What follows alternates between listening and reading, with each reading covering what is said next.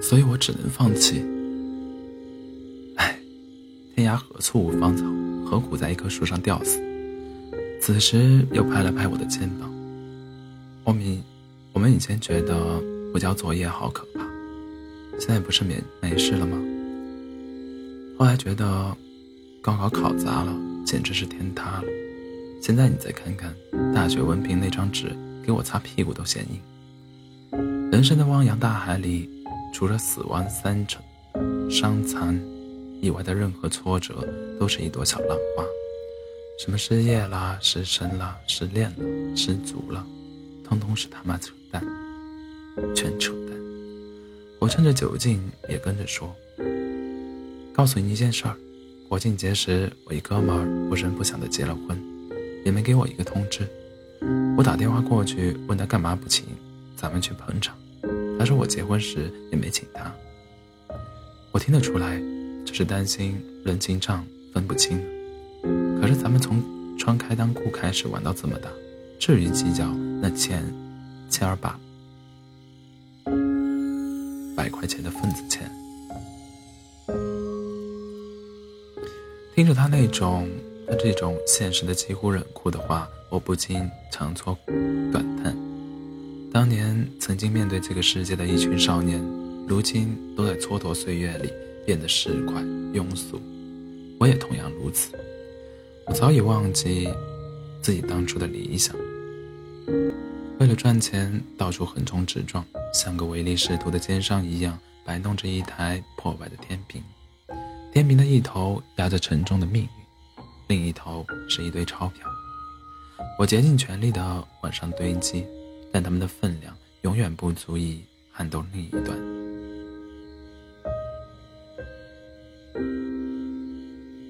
可是无论如何市侩庸俗，在林一瑶面前，我依然像年少时那样患得患失。枕边上。枕边人不是心上人，心上人只是梦中人。我想到林一瑶从今往后便是别人家的贤妻良母，而我也不得不与另一个女人同床异梦的度过下半辈子。两个人此生都不敢将对方的名字念出来，我不禁感到一阵胸闷气短。我可以每天逢场作戏的欢笑。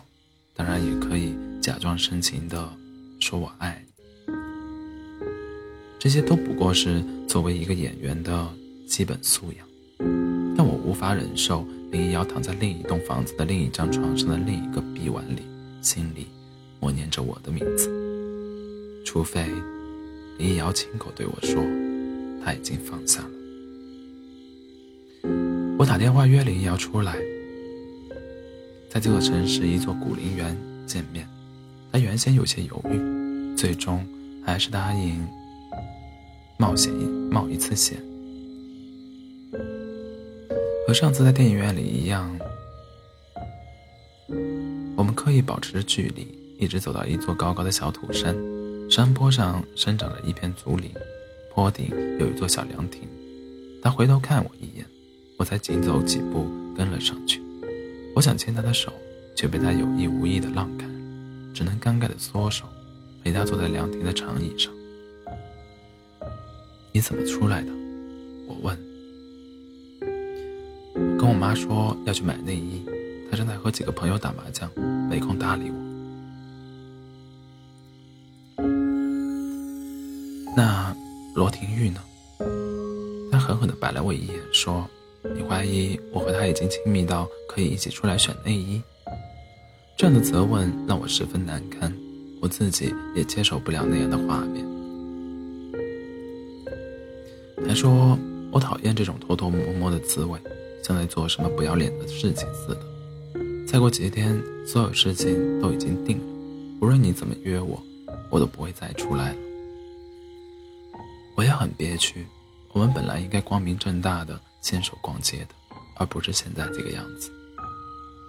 你憋屈。林瑶笑了一声。有一次，我和林罗廷玉上街买东西，他也牵过我的手，可我觉得更像做贼一样恐慌，害怕你不知道什么时候在什么地方就突然冒出来。听他这样说，我鼓足勇气恳求道：“既然这样，我们都不要放弃，好吗？时间还有，感情还在，我们豁出去拼一下，把这件事情缓下来。我可以去找你爸妈谈，只要是反对我们的人有一个算一个，我都可以去找他们谈。”但他低着头一直不说话，我有些心慌了，问道：“你现在还想不想和我一起？”林瑶这才抬头看着我的眼睛说：“想。那你在犹豫犹豫什么？怕？怕什么？”林瑶想了一下说：“怕很多事情，最怕的就是你现在只是不甘心，没有以前那么喜欢我了。如果是这样，我宁愿现在就散。”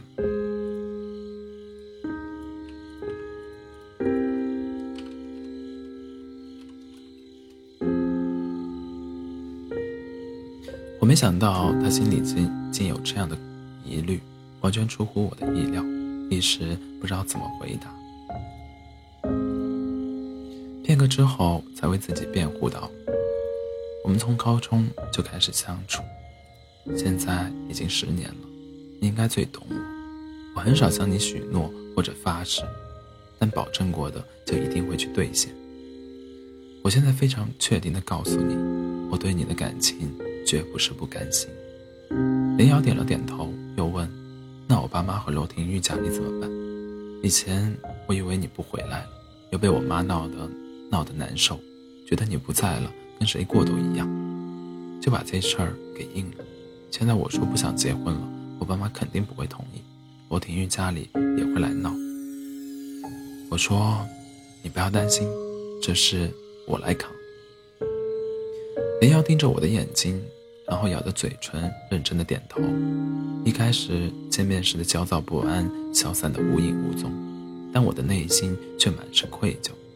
我们都同样并非完美，性格有各自的弱点。过分的单纯与善良让他嘴举步维艰，而我偏执的踏上自以为的英雄之路，留他独自在炎凉世态里苦撑。我原本打算先去拜会林瑶的家人。但思索再三，还是更改主意，打电话先约罗廷玉出来谈一谈。约谈的地点还是一家音乐茶座，他们二人一同出现。落座时，林瑶习惯性的坐在我身边。为了避免产生不必要的敌意，我对林瑶说：“我们两人谈点事情，先到他车里坐一会儿。”罗廷玉掏出遥控钥匙递给林瑶。但林一瑶接过去，隔着落地窗摁了一下，又放回桌面，拎着包出去了。我们一直目送他坐上车，才收回目光打量对方，一时间不知道怎么开口。最后我尴尬的笑道：“有点想给他开家长会。”他也讪笑一声，气氛稍微缓和一点。我问道：“你和林瑶相处这么久？”觉得开心吗？他说：“还可以吧。”你确定你爱他？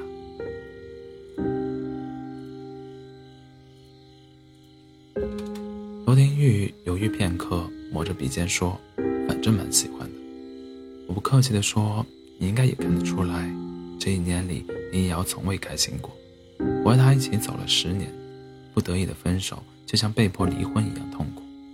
他心里想着我。”但不代表和你之间谁比谁更优秀，而是我运气好一些，十年前就认识他了。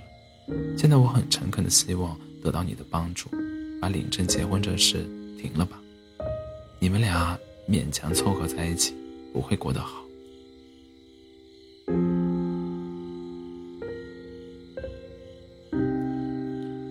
罗天玉有些不服气，那你能保证你们俩以后过得好？我说，以后的事情谁也说不准，但我会尽力让他过得好。我和他以后兴许会为一些琐事争吵，但那是我们选择的路，不会埋怨任何人。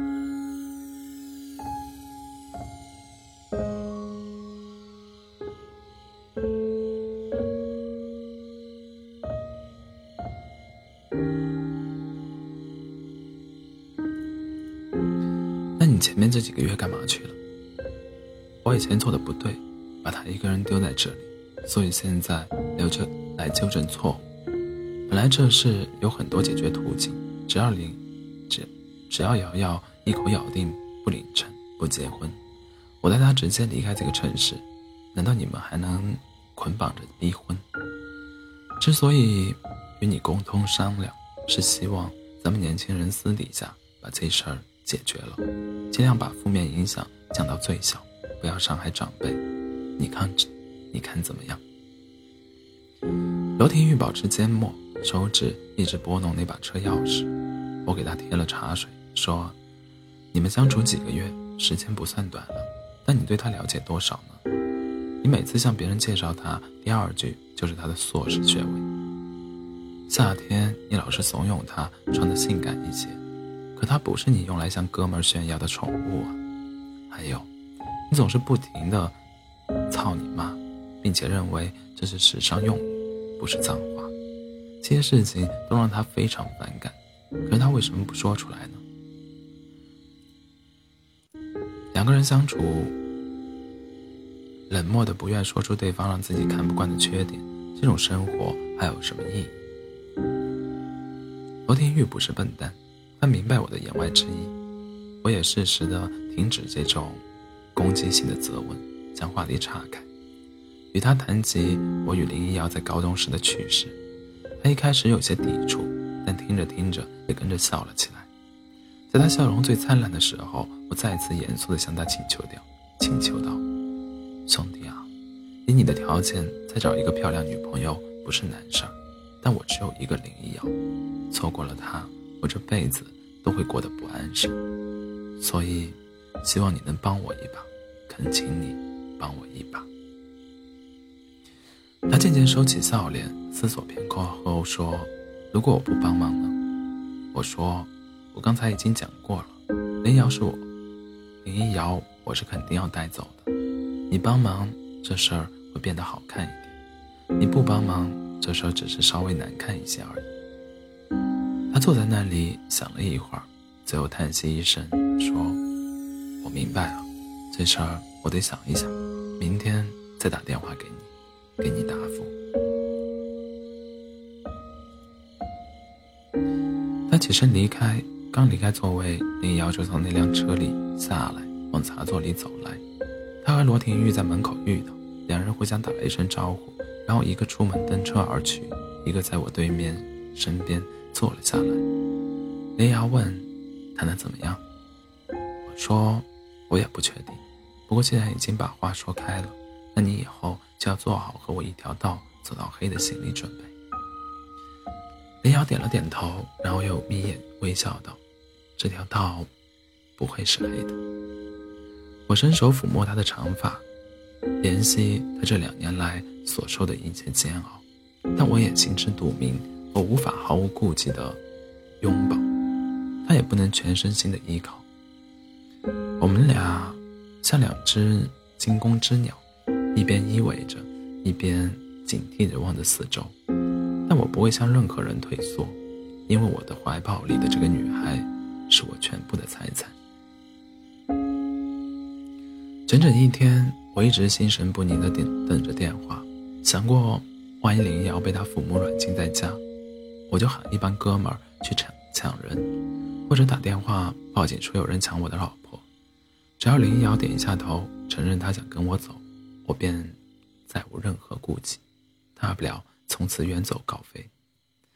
此时还特意找了当警察的哥们儿，以便事情闹大了，咱们也是有人的。可惜对方是狱警。